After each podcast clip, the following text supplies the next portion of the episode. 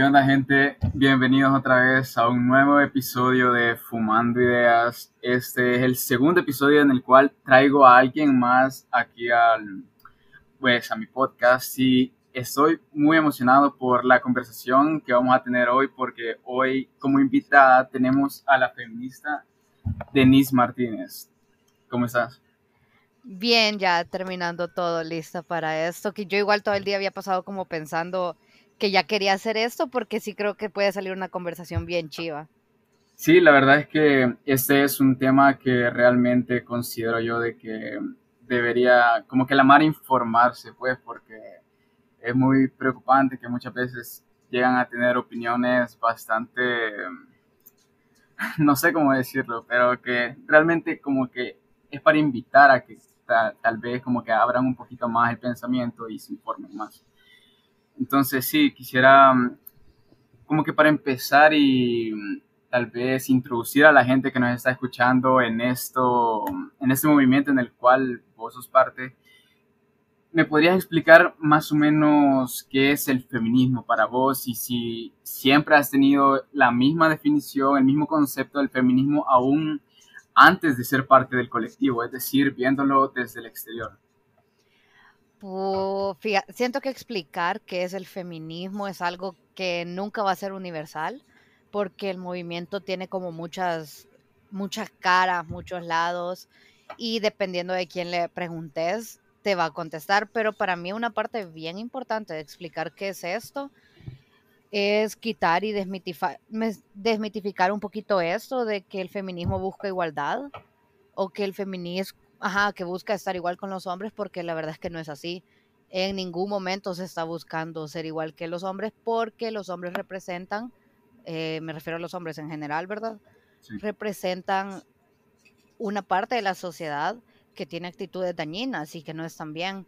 Entonces, en ningún momento el, el fin del feminismo es estar igual, porque simplemente lo que pasaría es que cambiaríamos de quién oprime a quién, mm. y ese no es el punto. Entonces creo que más que eso busca liberación para las mujeres, para las, para las mujeres que pues pueda convertirse en una liberación económica, en independencia, en libertad eh, legal, etcétera y no tanto lo de igualdad, que es lo que siempre se dice. Sí, porque la verdad es que pues vivimos en una sociedad machista, pues y eso nadie lo niega, entonces sí, o sea, si querés ser igual al hombre promedio, por decirlo de alguna manera, de la sociedad en la cual ya estamos, pues e, es como que no salimos de nada. Exacto, y o sea, siento que al final el punto es construir un nuevo sistema, quitar el que tenemos y construir uno nuevo, en el que ya nadie tenga que estar encima del otro, sino que haya equidad. Ok, y como lo que te preguntaba de si ahorita que sos parte del colectivo lo ves de esta manera, pero antes de ser parte, o sea, sí, antes de ser parte, ¿qué visión tenías de lo que era el feminismo? Mm, siento que desde que estaba chiquita, no sé si es por cómo me criaron o por lo que yo estaba inclinada siempre. Desde que estaba chiquita siempre me pareció como estos ideales eran los correctos para mí. Sin embargo, obviamente todos tenemos cosas cuando estamos más jóvenes que no sabemos que son micromachismos eh, y cosas así, pero yo siempre vi el feminismo sin saber qué era feminismo, sin conocer la palabra, como algo que yo quería saber, algo en lo que yo quería creer, algo por lo que yo quería luchar.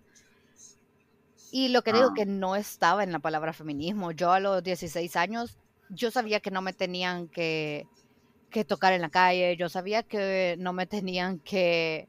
Yo sabía qué cosas eran violencia, pero no sabía que todo esto estaba dentro del feminismo. Poco a poco lo fui descubriendo y fui como con la transición que todos tenemos de, ok, el feminismo me está gustando, pero está muy exagerado. O el feminismo me está gustando, pero la verdad es que se pelan. Ah, ya sí, en serio, los apoyo totalmente. Sí, la verdad es que concuerdo con vos y esto es súper curioso porque es como que es una maduración intelectual, lo diría yo, mediante vos estás viendo y abrís tu mente a, a las ideas que alguna, yo que sé, alguna corriente, algún colectivo, algún grupo organizado te presenta y realmente pensar bien, pues, para, para como que estar abierto, o sea, si estás abierto, pues puedes decir sí y puedes decir no, pues, pero cualquiera que tenga como que un criterio propio y realmente se base en que una persona pues merece dignidad, yo digo que se debería considerar apoyar tales causas. Y algo que... Dale, algo, dale, que algo que algo que dijiste me llamó mucho la atención de que el feminismo tiene varias caras. Entonces te quería preguntar, o sea, a estas caras te referís de que mm, tiene diferentes variantes o, o cómo? Mm, sí, o sea, es que el feminismo, digamos, primero están como, a mí me gusta verlo así, ¿verdad? Que están como dos grandes raíces. Te vas el feminismo liberal y el feminismo radical. Para mí dentro del feminismo radical hay como un montón de cosas que el feminismo liberal no tiene. Hay un montón de teorización que el feminismo liberal no hace. Y creo que para mí es todavía algo muy machista y algo muy de esta sociedad androcéntrica, de, ah, es que el feminismo radical es mejor que liberal y esta competencia tan fea, ¿verdad? Y siento que es algo que siempre empezamos a pensar así, lo tendemos a ver como una competencia de quién es mejor feminista. Y no debería ser así, pero obviamente si estamos creciendo en un mundo capitalista que es competitivo, tendemos a hacerlo. Pero ajá, prácticamente el feminismo radical tiene más teorización, busca más el, el romper con todo un sistema y crear uno nuevo, como había mencionado al principio. Y el liberal tiene un poco más que ver con las legislaciones, eh, la mujer individual, y por eso es que muchas veces no se toman en cuenta factores como la interseccionalidad, esto de sí sos mujer, pero no solo te discriminan por ser mujer, te discriminan por ser negra, te discriminan por indígena, te discriminan por tu clase económica, social, todo, o sea. Sí, y justo a eso quería llegar porque hace poco estaba viendo un video sobre, sobre una tipa que estaba refutando los argumentos de las TERF, que según tengo entendido son las Trans Exclusionary Radical Feminist, creo. Ajá. Entonces, por eso te preguntaba si habían diferentes variantes, pues, si, si estas otras variantes, o sea, ¿cuál es la correcta? ¿Cuál se debería de apoyar más? No sé cómo podrías explicar eso. Juela, eso sí es bien difícil porque no siento que nadie debería decir este es el feminismo correcto, porque el feminismo es demasiado universal. Pero para mí, bajo mis principios, y esto es yo hablando desde lo que sé y lo que he leído y en lo que creo, no estoy diciendo que esta es la verdad absoluta, para mí el feminismo debería incluir a las mujeres trans, porque son mujeres, porque también sufren discriminación, etcétera. Sí comprendo muchos argumentos que pueden tener en contra de incluir a las mujeres trans en el movimiento, pero para mí no se trata algo de quién sufre más o quién está en peor posición, sino a todas, todas estamos en la mierda. Mejor unite y lo hacemos juntas en vez de estarnos dividiendo cada vez más. Porque yo creo que en Latinoamérica eso es lo que menos funciona. Quizás puedes hablar de, de dividir y segmentar movimientos sociales allá en Europa pero aquí en Latinoamérica lo que menos necesitamos es segmentar, o sea, necesitamos una lucha unida. Así que siento que no hay un feminismo correcto que apoyar. Siempre y cuando estés haciendo algo por la causa, it's okay. Sí, la verdad es que ya de por sí eh, Latinoamérica es bastante dividida, no solo en los movimientos sociales, sino que en general. O sea, hay demasiados, sí, hay demasiados bolos que se contrarían constantemente. Y en cuanto a esto de, de según tus principios, perdón, tus principios, a quién apoyar, em, ¿de qué manera, por ejemplo, como está bien, las feministas se apoyan entre ellas, las mujeres se deberían apoyar entre ellas, pero ¿de qué manera, bueno, quiero hacer una pregunta antes, ¿realmente un hombre podría ser feminista? No. No, ¿por qué no? No, yo creo que esa es como mi respuesta más rápida y así de no, simplemente no. Porque es algo histórico, ¿sabes? Si te fijas, los hombres se han apropiado de todos los movimientos, de todas las luchas, de todos los momentos históricos. Los hombres han sido quienes han estado al frente. Aún en el movimiento, en los movimientos que tuvieron para, para el racismo allá en Estados Unidos, habían un montón de mujeres enfrente, habían un montón de mujeres luchando, siendo asesinadas. Y al final, quienes fueron los mártires siempre fueron los hombres. Igual con el movimiento LGBTIQ más, siempre son los hombres homosexuales los que van abanderando. Cuando hay mucha más diversidad, siempre hay mujeres detrás. En la guerra, aquí en El Salvador fue lo mismo. Hay un texto de Candelaria Navas que habla un poco sobre el papel de las mujeres en la guerra, que cumplían las funciones más importantes y nadie les dio reconocimiento.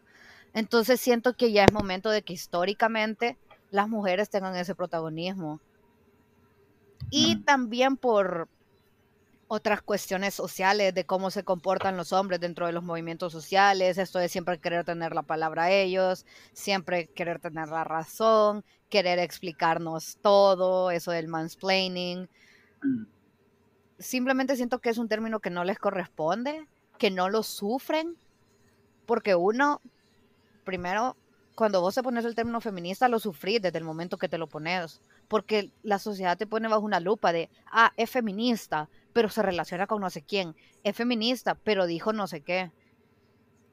Entonces, desde ahí vos ya sufrís el término y es algo por lo que los hombres no pasan, ni pasan por el sufrimiento de ser mujer, ¿verdad? Sí, entonces, para que alguien se autodenomine feminista, lo primero que tiene que ser es mujer, pues, porque, sí. como decís, un hombre no podría hacerlo. Y si es así, un hombre entonces, ¿de qué manera podría apoyar al movimiento o al colectivo? En primer lugar, no tomarse los espacios. Y también por eso es bien importante, porque a mí me ha pasado que yo voy a una marcha feminista y veo a un chero que va de aliado con su amiga, que el chero me violentó a mí.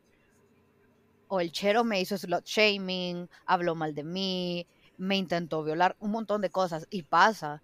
Entonces dicen esto de eh, tu aliado puede ser el, abusador de otra mujer, prácticamente. Así que en primer lugar no tomarse espacios, no ir donde no lo llaman. Si querés acompañar una marcha, ok, pero hacerlo hasta atrás. No tomes vos el micrófono, no grites vos, acompañá nada más. Y luego hablar con sus amigos, porque los hombres hacen más caso cuando otros hombres les enseñan. Entonces creo que eso de ir deconstruyéndose entre sí mismos e ir cambiando las masculinidades es bien importante. Sí, cabal. Y por eso mm, lo que vos mencionás, de que hay hombres que se quieren, o sea, quieren ser protagonistas, ¿verdad? De, lo que está pasando. Y me, o sea, me gustaría que explicaras, porque yo tampoco es como que lo termine de comprender este, este término que mencionaste, el mansplaining. ¿Qué es realmente el mansplaining? ¿Y es dañino o qué pasa con ello?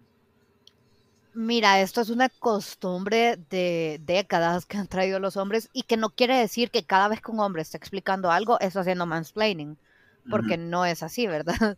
Pero digamos, si vos estás con una compañera de la universidad y los dos saben lo mismo del tema y vos sin que ella te lo pida, sin que ella dé señales de que necesita que le expliques, te pones a explicarle con autoridad y con prepotencia, ahí ya va un mansplaining. O cuando interrumpís a una mujer que sí sabe sobre el tema para meterte vos y, y corregirla, o ah, o esto se le olvidaba, eso es mansplaining. Es prácticamente cuando asumís que una mujer no sabe de lo que está hablando o de lo que le han preguntado y vos interrumpís para hablar.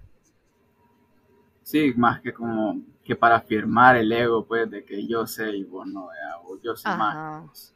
Y un ejemplo de mansplaining también podría ser, por ejemplo, cuando un hombre quiere decirle a una feminista qué debería hacer dentro del, o cómo, o cómo debería manifestarse dentro del movimiento feminista. Sí, eso es súper, súper mansplaining.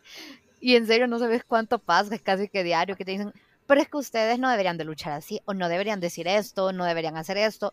Hasta han dicho como, no deberían verse así porque no atraen a que las quieran escuchar. Es como, relájate. Y siempre pasa, o sea, porque ellos sienten la necesidad de decirnos que lo estamos haciendo mal cuando, bueno, este típico de, ay, a, los hombres los matan más, ¿por qué no dicen nada ahí?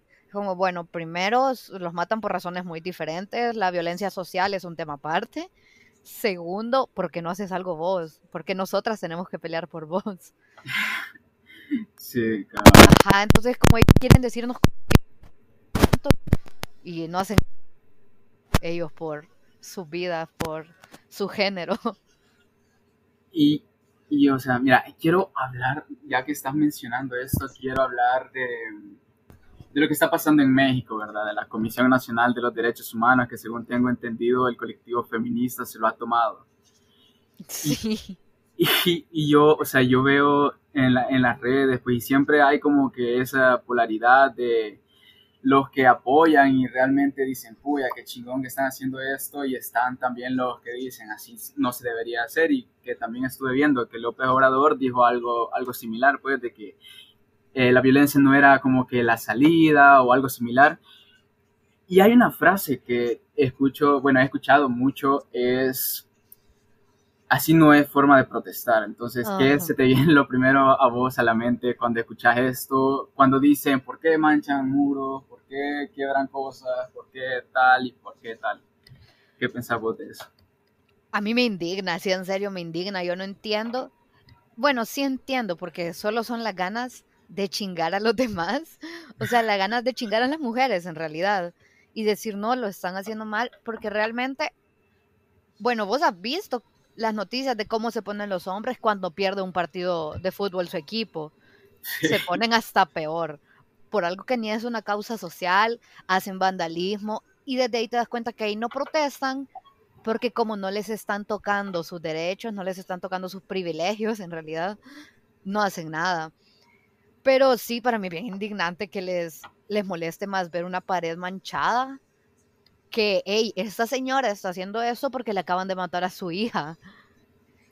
Y siento que es bien raro, yo no entiendo cómo procesan esto las personas, pero ponete a pensar, si te están dando una, si te están pegando así feo en la cara, vos te vas a quedar parado de, bueno, ni modo, obvio no. Eso de que dicen la violencia no, no responde a violencia, es como, si te están violentando a vos entenderías por qué se violenta. O sea, ¿por qué las cheras se ponen violentas? ¿Por qué hacen las las protestas así, las marchas? Porque manchan todo. Sí, la verdad es que esto es súper... cualquiera que tenga un conocimiento básico de historia debería saber de que los derechos que todos hemos, o sea, que actualmente tenemos y que hemos ganado con el paso de los años no han sido pidiéndolos por favor, sino que ha sido una lucha intensa. Han muerto muchísimas personas para que nosotros podamos gozar de los derechos. Y eso que es bien yuca porque aunque muchas personas hayan muerto, no es como que para todos estén garantizados estos derechos. Y sí, es bien, es bien heavy, la verdad. Sí, o sea, una revolución nunca va a ser pacífica. Sí, exacto. Y no sé, ¿qué, ¿qué pasaría si, em, o sea, si no, o sea, vos encontrás alguna otra solución que no sea eso? O sea, ¿de qué otra manera enfocarías la protesta o crees que es el único, el único camino? Mm, yo difícilmente veo otro camino que seguir porque, digamos, las protestas realmente no son, hey, violador, no nos violes son, hey, Estado, gobierno, hagan algo. Entonces siento que es bien difícil que eh, los estados, digamos, al menos el Estado salvadoreño diga, ok, quiero saber cuáles son sus, sus peticiones, nos vamos a sentar para saber qué necesitan las mujeres salvadoreñas. Nunca lo van a hacer. Entonces, si no es nosotras haciéndonos oír, no hay otro camino para que nos oigan. Sí, y esto con lo que estaba pasando en México, yo veía en las redes sociales de que, o sea, las, las, las chedas, o sea, se sentían como que, sentían ese, ese, esa, mm, como que ese poder, no sé si decirle poder siquiera, pero ese, mm, o sea, qué chingón, pues esa emoción al ver esa rabia. Ajá, esa, esa fotografía que estaban subiendo de, de la toma de, de, la Comisión Nacional de Derechos Humanos. Y los cuadros y todo, juela. Ajá, y, y, yo me acordé, o sea, al ver esta reacción, yo me acordé de esta película que me gusta mucho, en la que sale Natalie Portman de V de Vendetta, que hay una, una escena en la cual Natalie Portman le pregunta a B de, o sea, ¿qué, de qué iba a servir de que volara el Parlamento. Y es que mm, le, él, él le responde que eso es un símbolo y que los símbolos le dan fuerza a la gente. Entonces yo lo veo de esa manera pero no sé realmente si ese enfoque es el que tienen las feministas en sí. Mm, sí, mira, en sí el movimiento se rige un montón por, por los símbolos, porque, y es por lo mismo que la violencia simbólica es bien importante, porque son estos símbolos los que construyen a la sociedad, los que hacen los constructos. Entonces, tocando los símbolos, jugando con los símbolos es la única manera de poco a poco ir metiendo un poco debajo de las raíces de la sociedad los las ideas que se quieren promover. Sí, ¿y cómo explicaría vos este, este concepto, violencia simbólica? ¿Qué significa? Mira, la violencia simbólica siento que es difícil de, de reconocer porque muchas veces se pasa por alto. Por lo mismo, porque como es simbólica, usualmente esta va debajo de mensajes, de, fotografías, de mensajes rápidos, instantáneos, que se reproducen en la sociedad como, como si nada. Así como en las redes sociales, los memes. Por eso es que los memes son tan polémicos de entre qué meme es chistoso, qué meme no. Porque muchos tienen violencia simbólica dentro de ellos. Y es prácticamente que el la persona que está en el poder, en este caso eh, los hombres, se aprovechan de, meter estos mensajes para burlarse de lo que le está haciendo a su oprimido.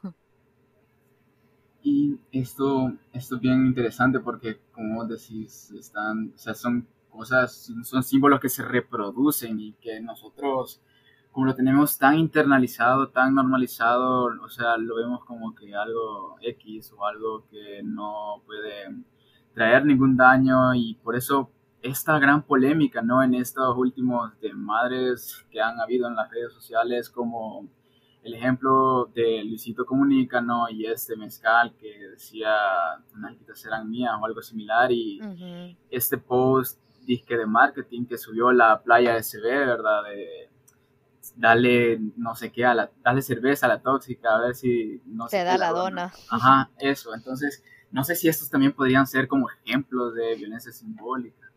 Sí, literalmente eso es la violencia simbólica. Y aquí en El Salvador pasa un montón con la publicidad, en México también. Eh, de hecho, El Salvador es un país más machista que en México, más misógino, diría yo, porque la cultura mexicana es más machista, pero El Salvador es más misógino porque tenemos más feminicidios. Eh, y se ve enraizado en la publicidad horrible. Bueno, desde cosas tan chiquitas como si buscas ahorita 10 anuncios de detergente, en los 10 anuncios te va a salir una mujer limpiando. Eso es violencia simbólica, porque a través de mensajes nos están metiendo que la mujer es la que tiene que hacer eso, que la mujer es la encargada. Sí. Y esto, o sea, esto no, o sea, esto viene ligado supongo que también con los estereotipos y los roles de género, más o menos, ¿verdad? Igual eso es bien, bien, bien necesario tocar, que digamos lo de los las tareas domésticas de la casa, la limpieza y todo eso, es un trabajo y es un trabajo no remunerado. Y solo quería mencionarlo porque mm, obvio muchos vivimos con nuestras mamás, eh, o tenemos empleadas domésticas, pero digamos las personas que no tienen, pónganse a pensar a quién le cae el peso de hacer las cosas en la casa, de estar pendiente de que todo esté bien en la casa, de que haya papel en el baño, de que las toallas estén limpias, de cosas tan chiquitas, Mm. pónganse a pensar que todo eso es tiempo y energía invertida de una mujer en su casa para que todos estén bien y que eso lo hace aparte de su trabajo. Y en la realidad salvadoreña esto, la verdad, es demasiado común. O sea, nosotros, va, si es que un, un matrimonio, pues está, tiene, el- hay un padre y hay una madre, pues, eh, quieras o no, igual, hay, es súper común de que, por ejemplo, el padre es el que es el sustento y la madre es la que le hace las tareas domésticas y tal. Pero aquí en El Salvador, o sea, es muy común también el hecho de que sean madres solteras y que al final incluso tienen que trabajar y tienen que trabajar además de mantener la casa y que todo esté bien. Sí, es súper rica, la verdad, pensar en eso. Pero ajá, Sí.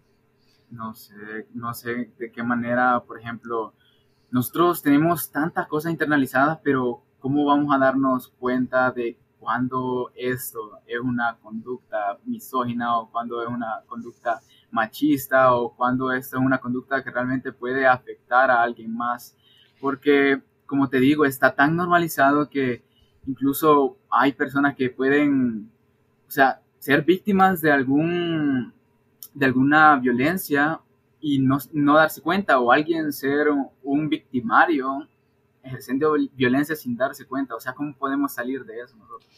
Mm, yo creo que el mejor consejo es educarse, hablar con, con mujeres que sepan de los temas y estar como en constante revisión. Porque digamos, yo tengo eh, dos, tres amigos en concreto que ellos a cada rato me están escribiendo como, mira, eh, en mi relación pasó esto, ¿crees que yo he hecho mal? ¿Crees que la he violentado? ¿Crees que esto es violencia? Estar como bien pendiente de eso es- súper importante. Y la teoría, leer teoría feminista es extremadamente necesario, porque si no solo nos quedamos con lo que nos dicen las redes sociales y muchas veces esos mensajes están tergiversados, no son verídicos y así. Y a cualquiera, digamos, cualquiera que no sea parte de, del colectivo y que, digamos, esté interesado en quizá empezar a teorizar sobre el tema, ¿qué recomendaría vos empezar a leer o, o cómo empezar a informarse sobre esto? El primer libro que yo leí sobre, sobre feminismo que me ayudó un montón era este que se llama Feminismo para principiantes de Nuria Varela que te, te va como desglosando todas tus actitudes machistas que te da como, te abre la mente. De ahí para las cheras que quieren como interesarse más en el tema, está ese libro que se llama La teoría de King Kong, que es también muy bueno, es de Virginia Despentes. Y yo digo esto para las cheras porque ahí toca un tema bien importante, que es esto de el privilegio de ser bonita, por así decir. No sé si ya lo has escuchado, pero es algo súper común, súper normal, que siento que no nos damos cuenta a veces. ¿A qué, a qué se refiere con ese, con ese privilegio de ser bonita? Prácticamente que las personas que son consideradas eh, atractivas dentro de los estándares comunes uh -huh. tienen más posibilidades que vos en el mundo. Eso es como el resumen. O sea que digamos, si vos tenés las mismas competencias que una que otra chera, pero ella es más bonita, probablemente la califiquen mejor a ella en el trabajo. Uh -huh. Y así, o sea, son un montón de cosas, hasta tus relaciones con tus amigos, tus relaciones en el colegio, todo es como, bueno, de hecho la chera en este libro hasta habla de que ella fue violada y que a ella le costó mucho asimilar que fue violada porque ella era una mujer fea. Y, o sea, ella lo pone así, yo soy una mujer fea y por eso no pensé que alguien me quisiera violar. Y eh, empieza a hablar como de la violación, de que los hombres no violan por deseo sexual, porque no lo hacen, lo hacen porque pueden, porque tienen el poder. O sea, no violan, perdón, violan porque tienen el poder, no porque no quieren. ¿Cómo fue? O sea, ellos no violan porque tengan ganas de coger, vaya. Ajá. Ellos violan porque pueden, porque tienen el poder sobre vos, porque saben que en el sistema nadie les va a hacer nada por hacerlo. Y esto es, o sea, supongo que va también ligado al privilegio de, un, un, o sea, una persona como hombre. Sí, sí. Uh -huh. y eso, o sea, es bien importante, creo yo, el aceptar los privilegios, no solo para esta temática, sino que para cualquier temática y, o sea, nos ayuda también como que a sentir empatía y saber que esta no es la única realidad. Pues, sí. Y por ejemplo, en el tema de la pornografía es, y de la prostitución, eso de sentir empatía y de reconocer que lo que nosotros pensamos no es como están sucediendo las cosas o que lo que nosotros pensamos que es el ideal es algo que es totalmente no posible. Pero, ¿y qué piensa el feminismo sobre eso de la prostitución? Mira, la corriente liberal lo ve como necesitamos regular para que las trabajadoras sexuales tengan derechos, tengan garantías, etcétera.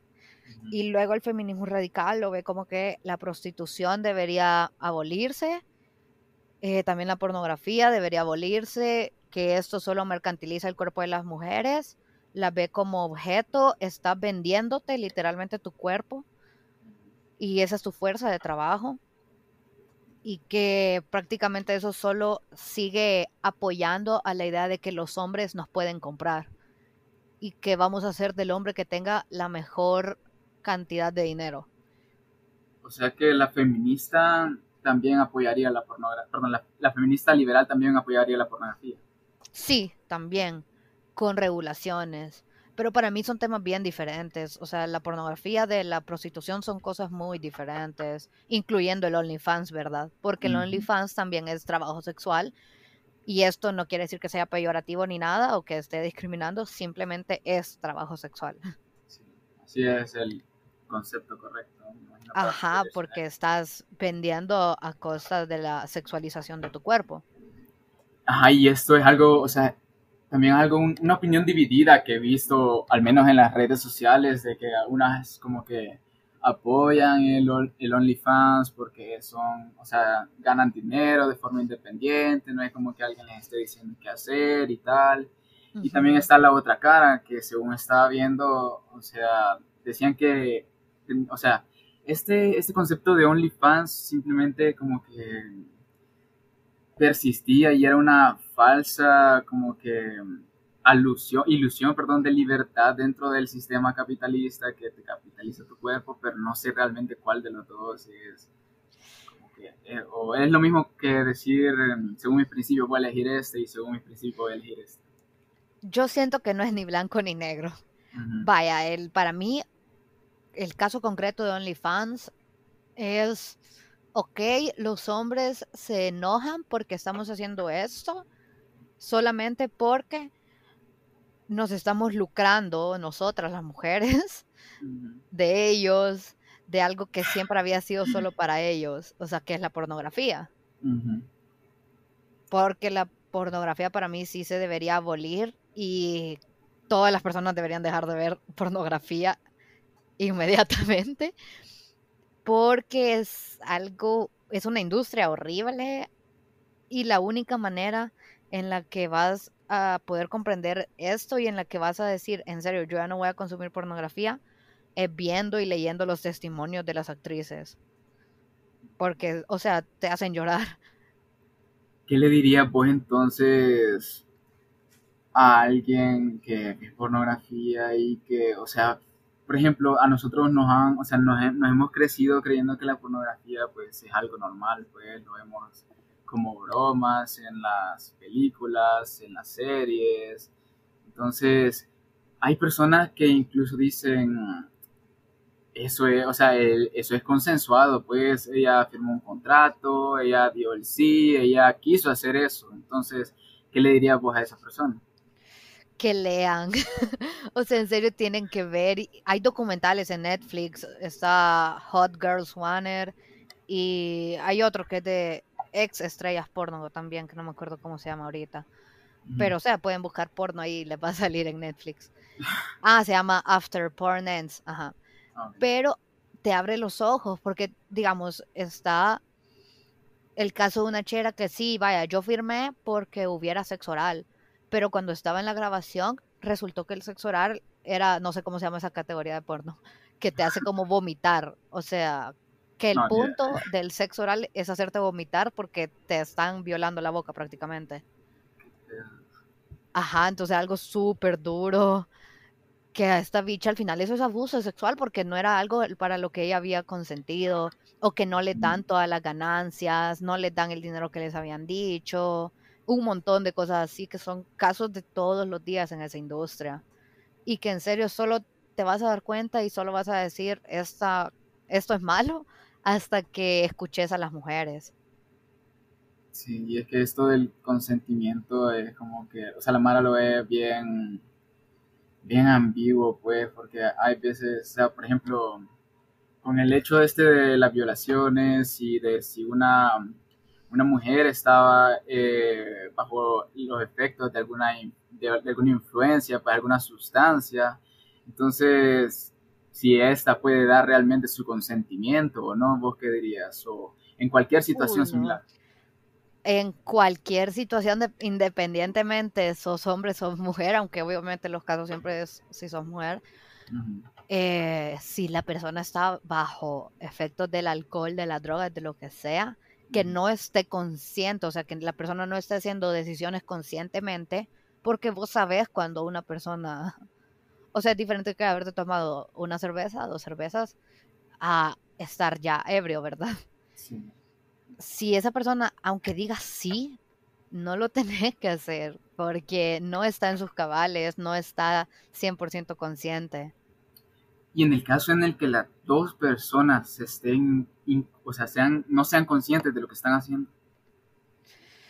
Uy, ese caso ya es bien complejo, porque aún así mm, hay una relación de poder siempre por género. Siempre hay relación de poder por género. Pero legalmente no sé, la verdad, si se tipificaría, creo que se dice, como delito. La verdad es que no sé legalmente. Pero yo, yo personalmente, fuera como, mm, tendría que ver el caso, el escenario, porque digamos, como cuando vos estás con tu novia, con tu pareja, y es como, sí, vaya, nos vamos a poner un poquito eh, tocados, y ajá, pero es algo que siento que tiene consentimiento previo, porque Sí. lo, lo hablan. Sí, ya es algo, o sea, están dentro de una relación y tal, pero si es alguien que, digamos, Bueno, no importa mucho que estén dentro de una relación, porque aún dentro de las Ajá. relaciones puede haber eh, violaciones. Sí. Y ajá, es que esto también lo he visto, el hecho de que la Mara dice de que es algo que ya se presume, pues, de- porque es mi pareja, entonces sí va a querer. No, o ajá, por sea, ajá, o sea, aunque sea tu pareja, aunque llevan 10.000 años de casados, siempre tiene que haber un consentimiento. Y tienen que decir sí, o sea, porque quedarse callado es no, dudar es no, tiene que ser un sí, sí quiero. ¿Y qué piensas de la, de la, de la Mara que dice mm, en, este, en estos temas de la violación, ¿verdad? De que todos los hombres, perdón, de que no le gusta que, las que las feministas como que generalicen, entre comillas, que digamos que son viola los hombres son violadores, que los hombres son machistas. ¿Vos qué dirías de eso? ¿Qué pensás? Hay un stand-up de esta bicha que se llama Malena Pichot, que ella responde a eso y les dice, obviamente sabemos que no todos los hombres violan, porque si no ni siquiera se podría salir a la calle, pero, ¿por qué aclararlo? Es como que de repente vinieran y te dijeran, hey, yo no tengo sexo con mi perro. Hey, pero ¿por qué lo aclaras? Ahora tengo la imagen en mi mente, ya estoy dudando, no hay necesidad de aclararlo. ¿Para qué te das por aludido? Si Exacto, ¿para qué te das por aludido? Sí, y la verdad, ese tema de, o sea, por ejemplo, se ofenden incluso las personas que le dicen hombre, así con solo Hombre. la O y la U, ajá, hombre. Entonces sí, no sé, me hace un poco de gracia, pero fíjate que yo hace poco estaba pensando si realmente todos los hombres podríamos ser machistas, o sea, de verdad, o sea, todos, porque, porque, no sé, corregime o no sé si estoy bien, pero yo estaba pensando y dije, si de por sí el sistema es machista y yo me crío en familias que también tienen patrones machistas y yo me yo nací aquí, crecí aquí, entonces cómo no va a tener, o sea, cómo no voy a tener yo una espinita de ese machismo. O sea, Ajá, o sea, es que no solo los hombres, todas las personas somos machistas, yo aún soy machista. Todos somos machistas porque míralo así, vaya, el machismo es como un virus, digamos, es la enfermedad, es el síntoma, vaya, es el síntoma, ajá. Pero la enfermedad es el sistema patriarcal. Entonces, si vos estás dentro del sistema patriarcal, dentro de la enfermedad, obviamente vas a tener el síntoma. Sí, siempre vas a estar infectado, por decirlo de alguna manera. Sí, o sea, ni la más feminista, ni la más estudiada, ni la mismísima Simone de Beauvoir pueden decir yo no soy machista. Todos lo somos entonces. Todos lo somos. Y por eso es hasta chistoso cuando un hombre te dice, yo no soy machista, porque vos te quedas, ¿cómo no lo vas a hacer si hasta yo lo soy? sí, hasta, hasta las que se proclaman feministas. Exacto, o sea, todas lo somos. Y todas lo sabemos. ¿Y crees vos de que, o sea, es posible realmente eliminar el machismo? O sea, no solo nosotros como individuos que nos hemos crecido dentro del sistema machista, sino que a la larga, digamos que se lucha y se lucha, ¿crees que es posible eliminar el machismo? Sí, yo sí creo que es posible, porque solo es un constructo social. Lastimosamente es uno que le cuesta vida a las mujeres y paz y libertad y todo, pero es un constructo social al final y es algo que, y yo lo he visto en los últimos años, se va erradicando poco a poco. Obviamente yo estoy hablando desde mi burbuja privilegiada, de mis amigos, de mis ex compañeros del colegio y así. Pero hasta yo misma he visto también cómo los temas feministas se van posicionando poco a poco en, en la actualidad, en todo prácticamente. Porque yo tengo muchísimo tiempo de hablar con mis amigos y que no salga un tema de feminismo, porque siempre es así. Y poco a poco se van educando las generaciones. En algún momento, espero yo, aunque yo no esté viva, bueno, sé que no voy a estar viva para verlo, eh, se tiene que acabar. Y eso es algo bien yuca como feminista de admitir, de yo me voy a morir y esto va a seguir igual, porque los cambios son muy lentos, pero hay cambios. Entonces estás luchando prácticamente para las demás, porque vos no vas a disfrutar el resultado y nunca te ha desmotivado esto, el pensar, no voy a ver un cambio yo estando viva. Sí, y no tanto porque yo lo quiera ver yo estando viva, sino, la verdad, si te soy bien sincera, fue desde que Nayib entró a la presidencia, para mí fue desmotivarme horrible, o sea, yo casi que llorando semanalmente de esto va a seguir igual, esto nunca va a cambiar en este sistema no hay por dónde nosotras vamos a salir ganando nunca, o si quieren empate. Y es que es súper difícil porque en sí este fenómeno machista va a la raíz de todo el sistema, pues y va también, está enredado en todo este sistema capitalista también, en todo este Sí, y al final te cansas, porque bueno, a mí eso fue lo que me pasó, yo me quemé horrible, porque yo saliendo del colegio ya andaba metida en un montón de, cosas de activismo, viendo para hacer reformas, cosas así, eran reuniones casi que diarias y al final te terminas quemando, porque te cansa de estar peleando con la gente, te cansa de estarle suplicando a la gente que por favor crean en lo que estás diciendo, porque a mí me pasó con mis amigos, con mis con, con algunas amigas y así, que yo desde el colegio era como, ah, pero eso está mal. Y ellos, no, no está mal. yo, no, sí está mal. No, no está mal. Ok, vaya. Y a los tres años, ah, esto está mal. Y ¿verdad que sí? Ok. y cansa, es bien desmotivante. Pero cuando una persona en la que vos pusiste un granito de arena, en la que vos le sembraste la duda, llega tres años después, cuatro años después, hey, ya me di cuenta, te va dando como fuerzas. Sí, la verdad es, o sea, primero que todo es tener esa voluntad, pues, de siquiera cuestionarte todo lo que a vos te han enseñado y todas tus, todas tus formas de actuar, ¿no? Tus patrones de comportamiento y tal, porque si no, ahí vas a estar trabado toda la vida y vas a decir amén a lo que ya, ya te enseñaron. Y la, la verdad, nosotros como sociedad aunque vayamos aunque vayamos como que creciendo súper despacio, porque nosotros, por ejemplo, como vos decís, hablando de, nuestra burbuja, cualquiera podría decirte que la moral ha cambiado, ¿vea? de que realmente toda la mara, que es feminista y tal, pero si vos te das cuenta, ¿por qué siguen pasando las mismas cosas entonces? y, te das cuenta, salir de tu burbuja y decís, ah, aquí afuera sigue estando igual. Ajá, porque al final el ciudadano promedio pues sigue siendo machista y por algo no han legalizado cosas como el aborto, por ejemplo, porque no, salta la iglesia, saltan las masas conservadoras y aquí se hace un desvergue. Entonces, ¿cómo crees vos o cuál es tu expectativa en cuanto aquí en El Salvador y el aborto?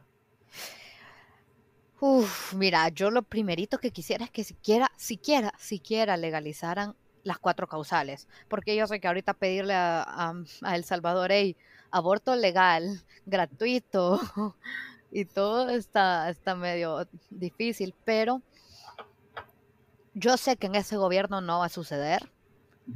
No sé, la verdad, si qué, qué, gobierno va a estar después. No sé si eh, nuestro tiempo, el centro humanista, es, va a lograr reunir votos.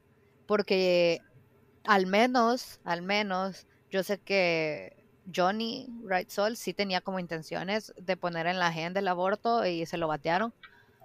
Pero no sé si la otra gente de su partido también va a querer va a querer el aborto porque hay muchas personas como que se influencian por su religión, etcétera. Eh, yo sé que el frente quizás muy probablemente ya no vuelva a estar en el poder y aún estando en el poder, no sé si habías escuchado de eso, pero el frente había dicho, le había dicho a las colectivas feministas, sí, nosotros lo vamos a legalizar. O sea, nos hicieron un millón y millón y millón de promesas que nunca cumplieron. Entonces, yo creo que ahorita legislativamente está bien difícil el tema del aborto, socialmente también, porque por lástima somos un país que no comprende que somos laicos. Y y no es tanto eso, ¿sabes? Son metiches, literalmente son metiches. Porque no creo, y para mí la lucha del aborto siempre ha sido así, no, no es un tema de yo creo que está bien o yo creo que está mal abortar. No tiene nada que ver con lo que vos creas. Es un tema de salud pública, de mujeres están muriendo por esto, mujeres están siendo encarceladas por esto. Es pura salud pública porque quieras o no, al final siempre pasan, ¿verdad? Exacto, de que pasa, pasa, ¿no? Porque, ay, Diosito me dijo que está mal. Las mujeres alrededor de, del país, del interior del país, van a decir, ah, bueno, no lo haremos, porque no se puede. Es una situación que está pasando, no puedes hacer nada para evitarlo, pero sí puedes hacer cosas para que esto sea seguro igual que la prostitución, es el mismo enfoque. Aunque teóricamente la prostitución esté mal, en la práctica es algo que está sucediendo, la pobreza habría muchas mujeres a hacer esto. Tenemos que poner reformas o regulaciones para que cuenten con derechos eh, laborales, garantías, etcétera. Justo eso te iba a decir, te iba a comparar el tema de la prostitución, de que como, como vos decís, o sea, siguen pasando, pero se debería regular o no, pues no sé. ¿Vos en tu opinión qué decís? ¿Se debería de regular? Para mí sí se debería de regular, porque diciendo, ay sí, la vamos a abolir, realmente no se va a abolir. Eso va a seguir ahí, va a seguir clandestino. Y mientras vos estás con tus privilegios detrás de un libro diciendo, es que en la teoría me dijeron que está mal, en la práctica va a haber un montón de mujeres que son violadas, desaparecidas, asesinadas en su trabajo porque no cuentan con derechos laborales, no cuentan con seguro, con, bueno, y no es solo que en el momento las estén matando, sino que las enfrentan a una vejez precaria, porque no tienen pensiones tampoco. Sí, ¿Cómo pensás vos, digamos, con este tema de la prostitución? Si como vos decís, ¿crees que realmente se podría eliminar el machismo? ¿Crees que con el machismo sería también la prostitución? Sí, sí, porque la prostitución surge de la mera idea de que como yo tengo la capacidad económica y soy hombre, yo te puedo comprar a vos, porque sos mujer y porque estás a mi servicio, tu cuerpo es mi servicio. y simplemente porque puedo. Y hay opiniones de hombres que he visto, de hecho, de que dicen, ah, es que las cheras la, tienen fácil porque solo suben un par de fotos y ya están ganando un verbo de bola, ¿verdad? O, ah, las mujeres bien vergón porque pueden entrar gratis a las discotecas. O, ah, las mujeres esto y lo otro. ¿Qué pensamos de eso? Eso de las discotecas es bien chistoso porque yo siento que no nos damos cuenta y me incluyo porque cuando era chiquita, cuando tenía 15, 16, aún era como, ay, qué chivo, en las cheras entramos gratis. Pero en realidad es entrar gratis porque vos sos el producto. Si no te están cobrando por el producto es porque vos sos el producto. Porque a las discotecas les conviene que hayan más mujeres para que a los hombres quieran ir a gastar. O sea, siempre nos utilizan para su conveniencia. Pero yo le veo otro lado de la moneda. Mira, vaya, sí, digan que nos dejan entrar gratis, que no sé qué, que nos dan like o dinero por subir una foto. Ok, al final del día, eso no es nada comparado a los privilegios que tienen los hombres. Y ni son privilegios porque aún dentro de, dentro de nuestro privilegio, por así decir, es que nos están utilizando.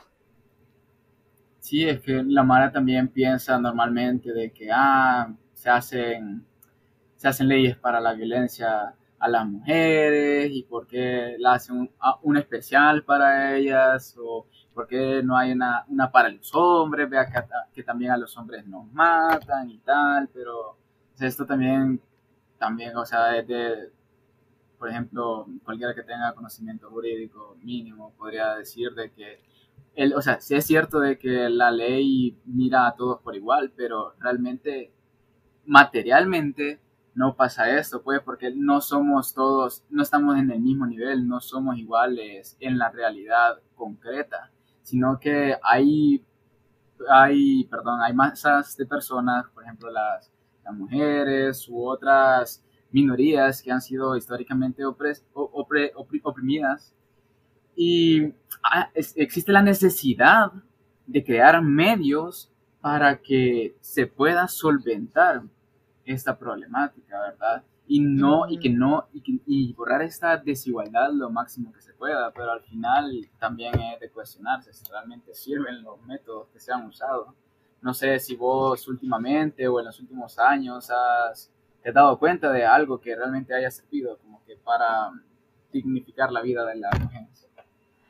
Mira, yo creo que uno de los mayores aciertos que han tenido aquí ha sido crear la ley porque en serio la ley es un documento que está súper bien armado, toma en cuenta todas las violencias, es súper chivo, en serio TQM a la ley.